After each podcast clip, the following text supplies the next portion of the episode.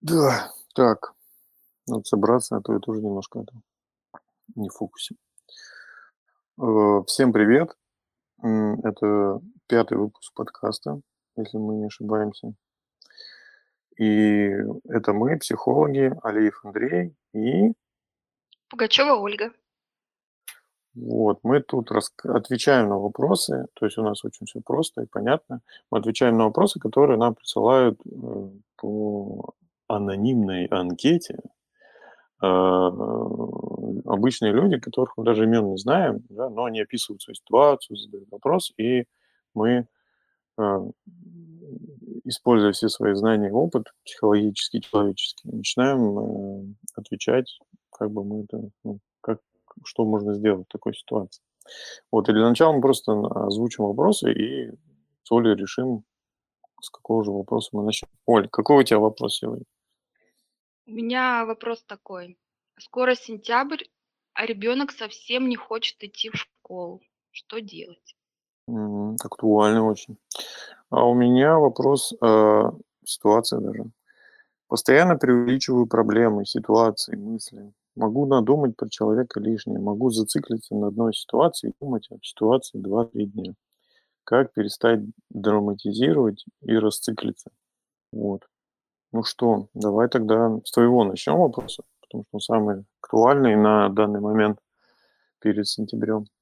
Да, и мне сразу вспоминается случай, который произошел с моим ребенком. Ну, как сказать, случай. В общем, это была э, реплика магазина, э, продавца магазина констоваров. Когда мы готовились к первому классу, еще к первому классу, а, и покупали там ему, ну, карандаши, там что-то там, пенал, в общем, такое.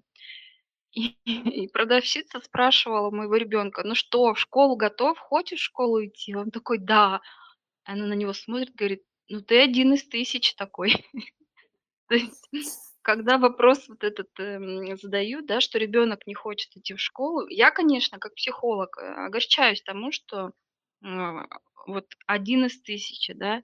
Потому что на самом деле, некоторые родители думают, что привить ребенку любовь к школе- это задача педагогов, учителей. А я как психолог, как мать считаю, что это все же задача родителей. И когда ко мне приходят, э, клиенты, где у детей отсутствует желание ходить в школу, наблюдается такая картина. Родители, ну, по сути дела, даже не подготовили ребенка, э, а, э, ну, а как это делается вообще? Самое важное- это отношение к школе. То есть для ребенка, э, важно рассказать, что там будет, как там будет, и рассказать о том, что учеба, само обучение- это это, ну, э, об этом рассказать в позитивном ключе. Вот, вот что важно. И если родитель негативно начинает там, э, вспоминать прошлое, что было там, и все самое плохое вспоминает, и, э, ребенок, естественно, Думают: "Господи, а что ж я там буду делать? И зачем я туда иду?" То есть создается такая обратная мотивация. И поэтому очень важно, чтобы родители настраивали в позитивном ключе, э, ребенка к школе. Вот это такой основной момент. Помимо всех, педагогических, да, вот, эм, под пе педагогической подготовки, когда ребенок учится там читать, считать, да, писать. Вот. Поэтому, ну, это я так, это я про первый класс. Но бывают же случаи, когда не хот не хотят в школу идти уже и в любом классе, да, то есть это тоже тоже вопрос. И что же тут тогда делать? Если, э, не хочет идти, я думаю, все равно есть причина какая-то. Вот, и эту причину нужно искать. Может быть, он, а, там, не знаю, не нагулялся еще, э, на каникулах, да, или, может быть, он вспомнил какого-то соседа по парте Сережку, который его там толкал локтем. То есть почему он не хочет? Разговаривать нужно с ребенком, спрашивать, а, о причине и уже, исходя из причины, там дальше действовать. Пока вот так вот, пока поверхностно. Андрей, у тебя как было со школой? Расскажи. Ой, со школы было все непросто. У меня, эм, Ну да, я с тобой полностью согласен, что родители тоже как бы, ну, как система, да, они влияют на формирование отношений у ребенка в школе.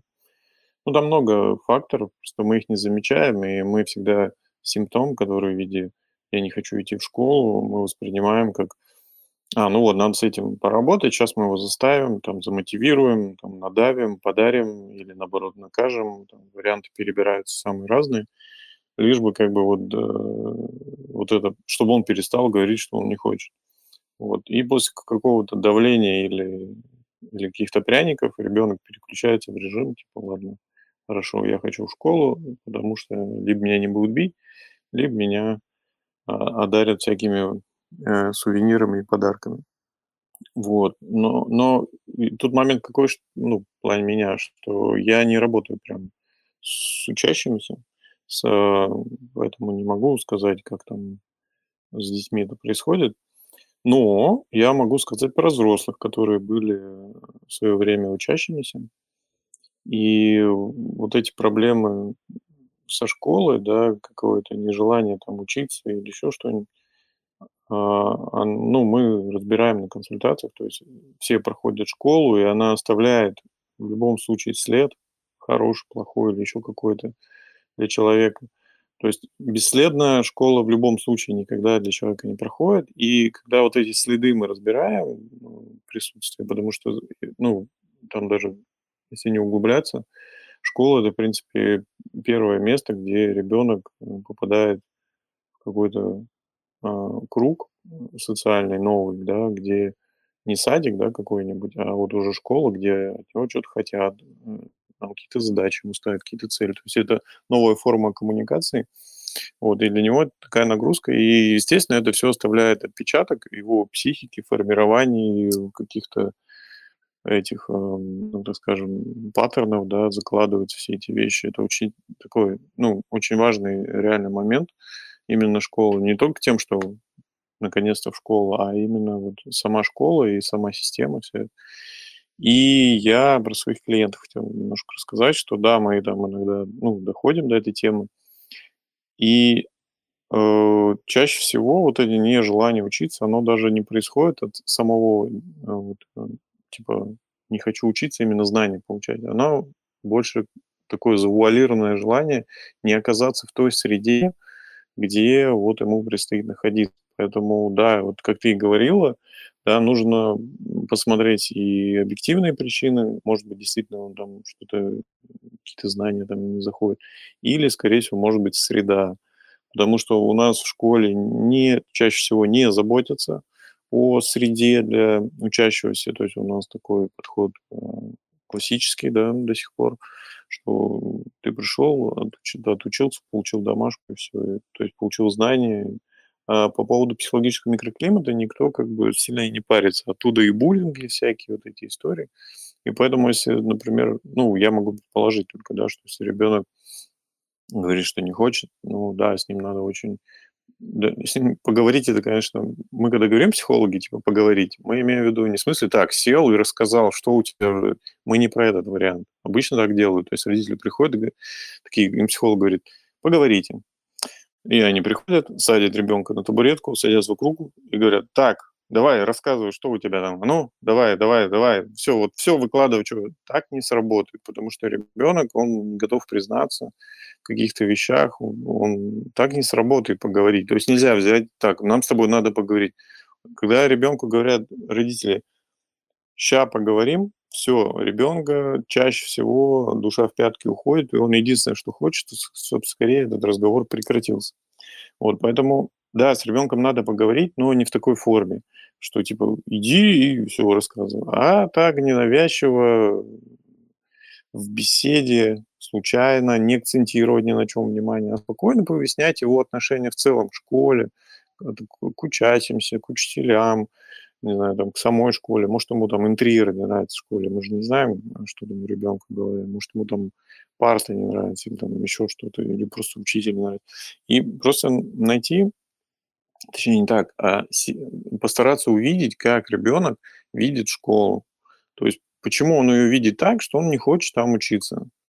То есть, да, и влияние родителей, возможно, тоже, ну, в этом как бы мировоззрении может оказаться. Поэтому просто, ну, надо изучить, да, почему ребенок так видит. Как бы заглянуть глазами ребенка на ту жизнь, которую он живет, и как он это все видит.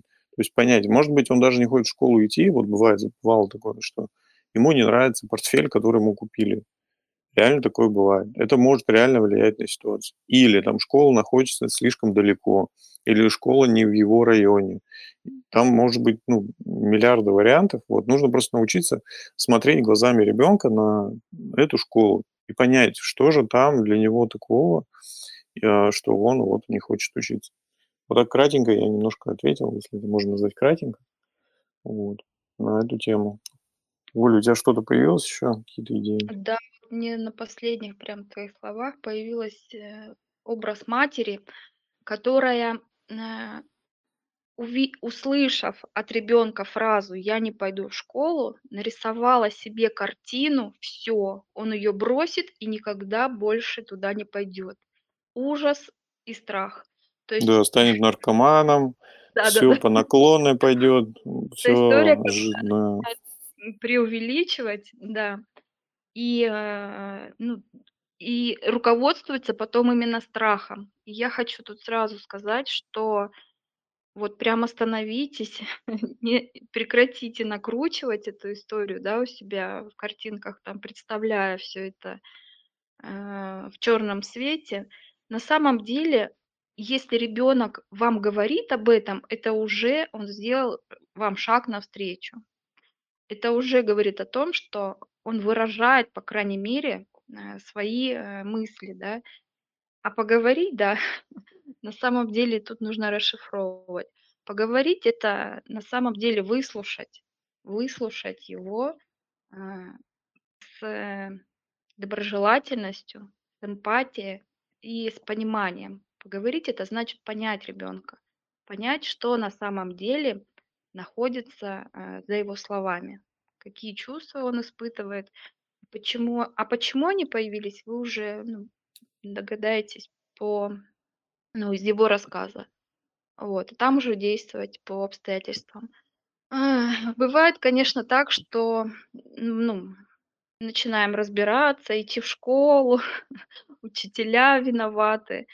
Но тут нужно действительно очень деликатно подойти к этой теме. Бывает по-всякому вот судя по своей практике, бывает по-всякому. Бывают и учителя, бывают и ученики, бывают одноклассники, бывают и директора. То есть э, ситуаций столько, что э, все что угодно может быть. Поэтому очень э, деликатно изучить причины и понять ребенка. Это, это самое первое.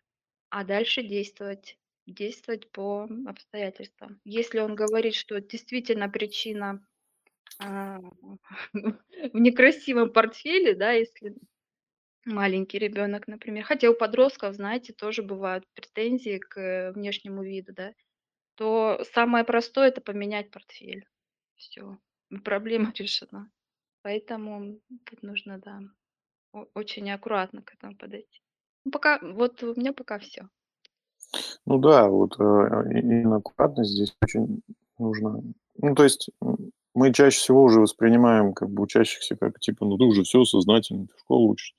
Но у них бывают иногда э, проблемы, которые нам кажутся, ну, типа, господи, а, ну ты чё, серьезно, из-за сережки из соседнего подъезда, ну ты чё, господи, а, ну шо ты, как бы, ну, да, нам кажется, детские проблемы это не проблемы. Портфель, у тебя портфель с динозавриками, тебе не нравится портфель? Ой, да ладно. А это для ребенка может быть огромная трагедия, что там, ну, то есть, э, ну, у нас разные ценности, это надо тоже учитывать, и вот при как бы общении, выяснении, так скажем, ситуации, почему ребенок не хочет, ну, все-таки войти в положение ребенка и понять, что для него это важно. И спокойно на это как бы смотреть. А если уж там какой-то прям совсем случай, ребенок не готов идти на контакт, то, ну, можно всегда к психологу обратиться. Например, Коля. Она работает как раз вот с, дети, с детишками. Вот, и, может быть, она вам чем-то даже поможет. Ну, или какой-то там леж лежащий с вами психолог, который находится где-нибудь с вами в одном городе. Вот, может быть, там что-то такое есть.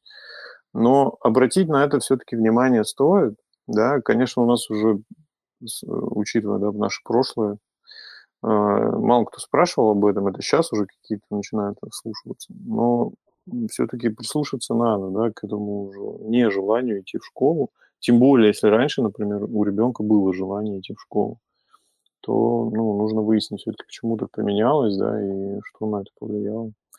В общем, не, неспроста эта история. Вот, может быть, родители тоже там копируют их, типа, когда они на работу не хотят идти. Вот он так копирует. да. Вся, да, там вся, всякие может.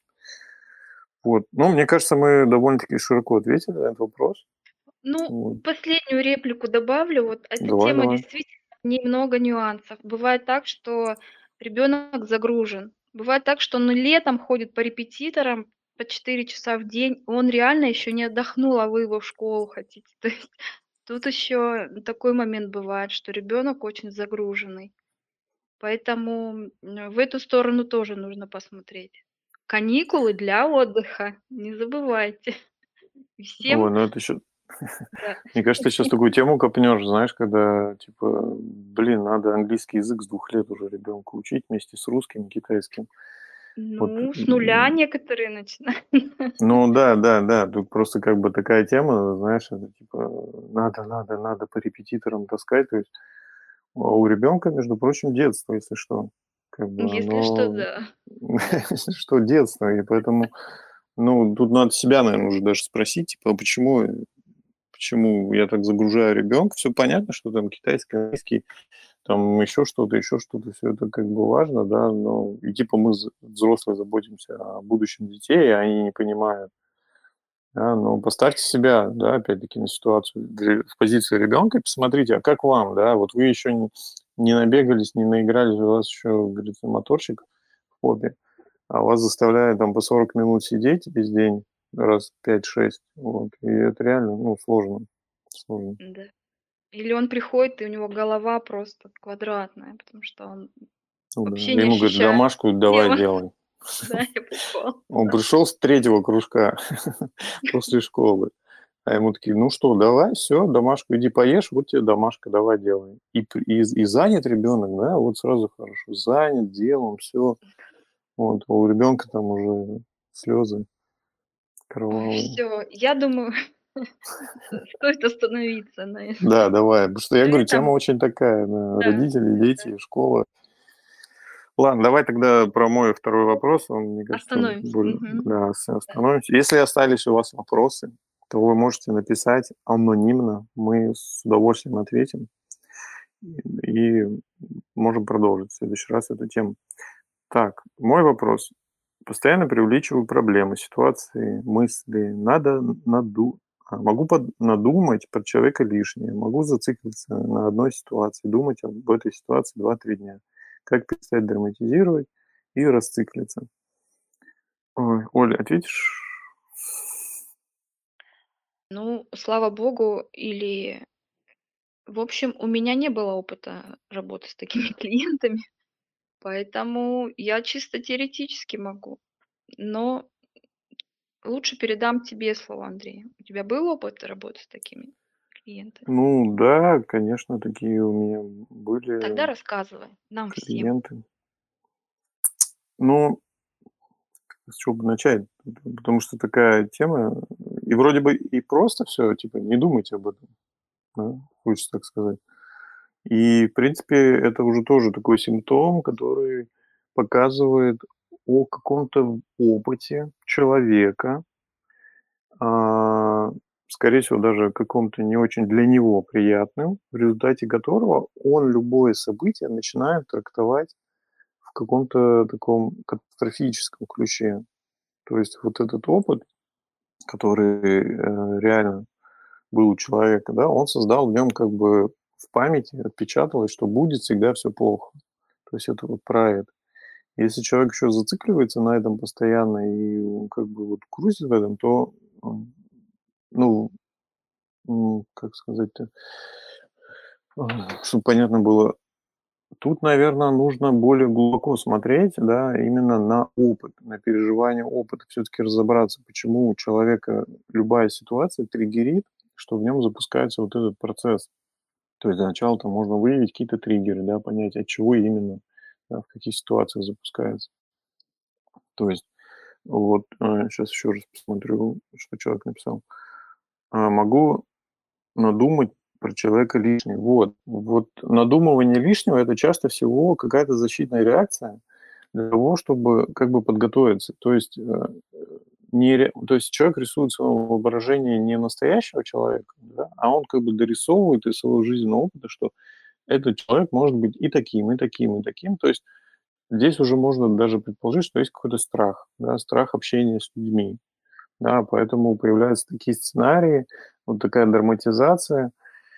Ну, э, что вот, э, в таком, так скажем, в лёгком инструменте я могу предложить делать- это опираться на факты.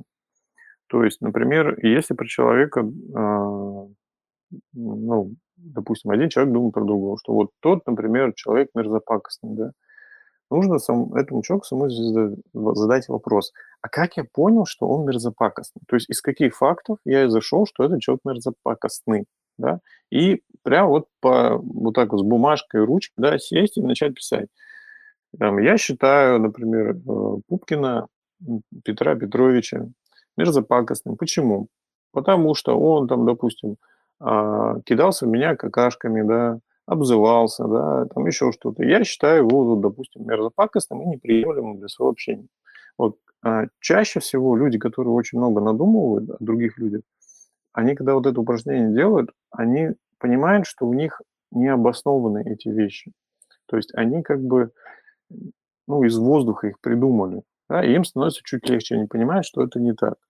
При ситуации точно так же можно, а, например, смотреть. Вот у нас в последнее время, а, в мире очень много происходит ситуаций, да, и, а, самое первое, конечно, что когда что-нибудь происходит, мы начинаем там рисовать, не знаю, там сценарии каких-то катаклизмов, ситуаций, апокалипсисов.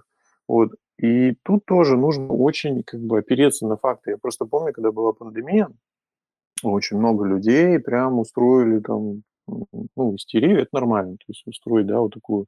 Это тоже раскручивать в голове сценарий, что будет всё плохо, все мы вымрем, как динозавры, да. То есть все примерно такую себе картину рисовали.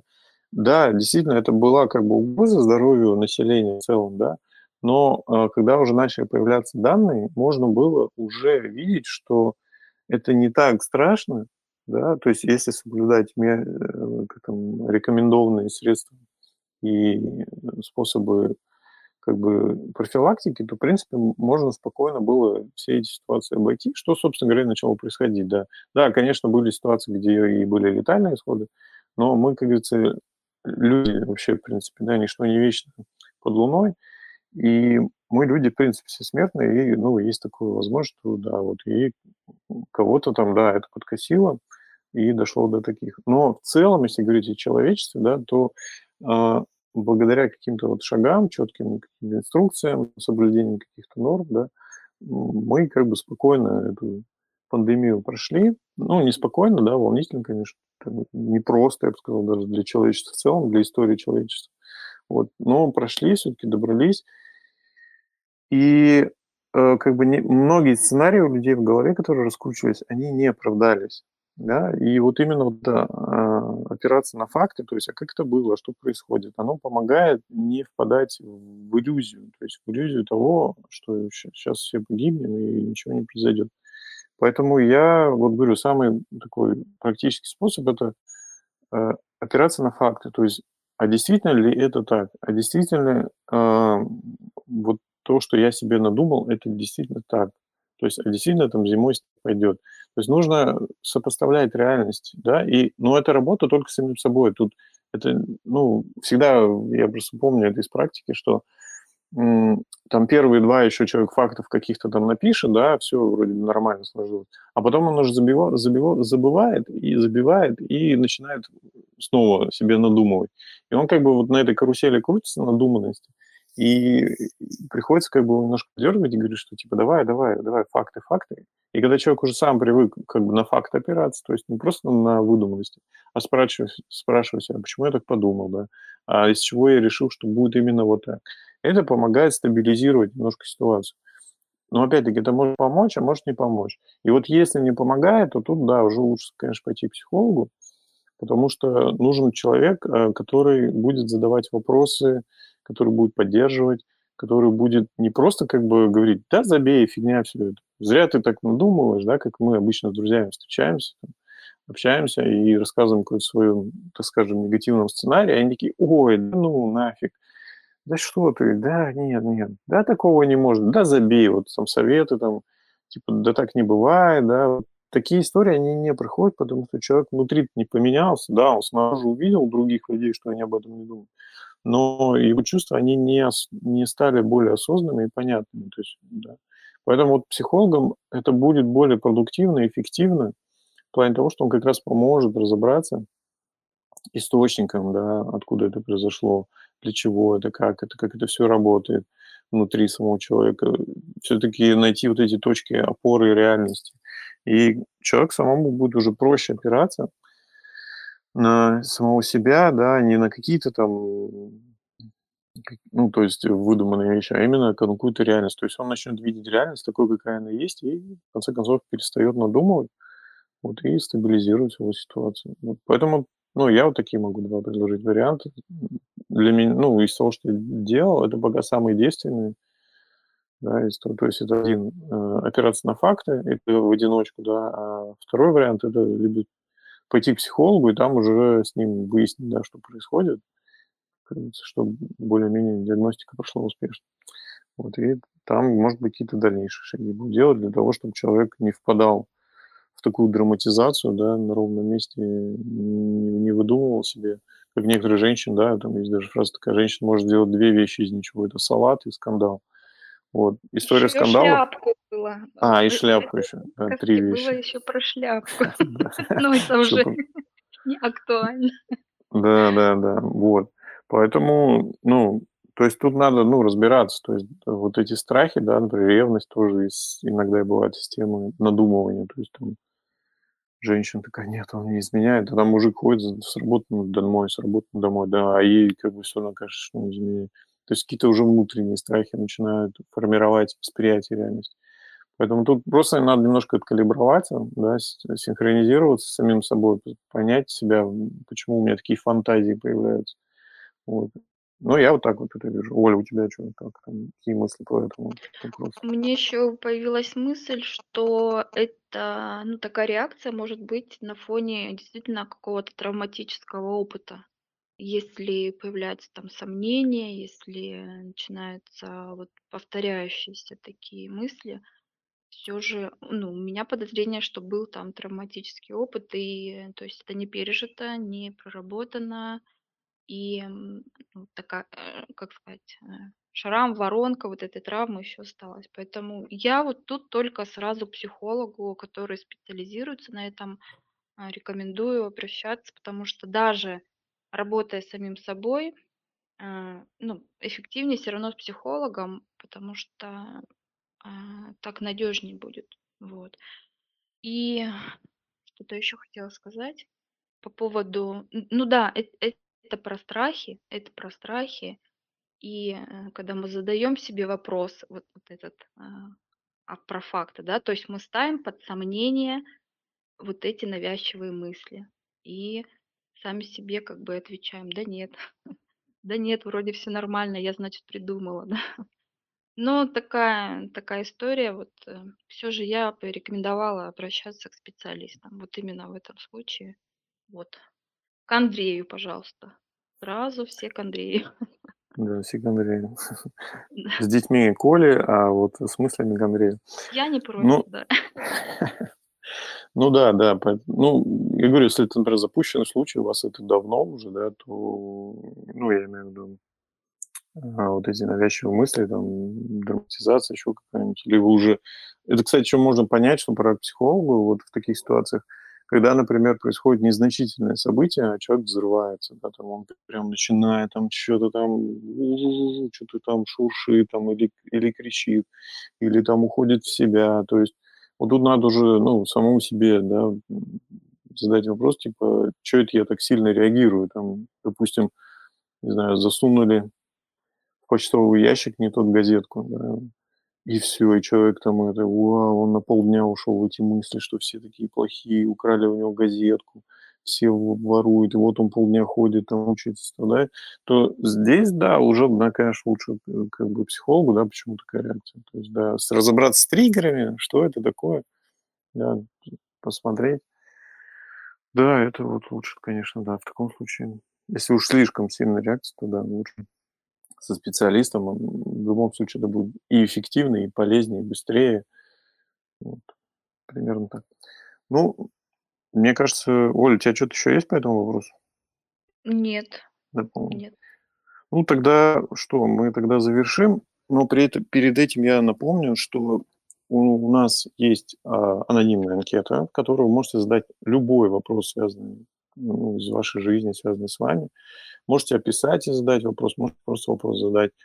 И еще мы хотим предложить такой вариант. А, вы можете к нам подключиться а, в эфир, который мы будем проводить, то есть мы предварительно договоримся. Единственное, вам придется контакт оставить, да, то есть как с нами связаться.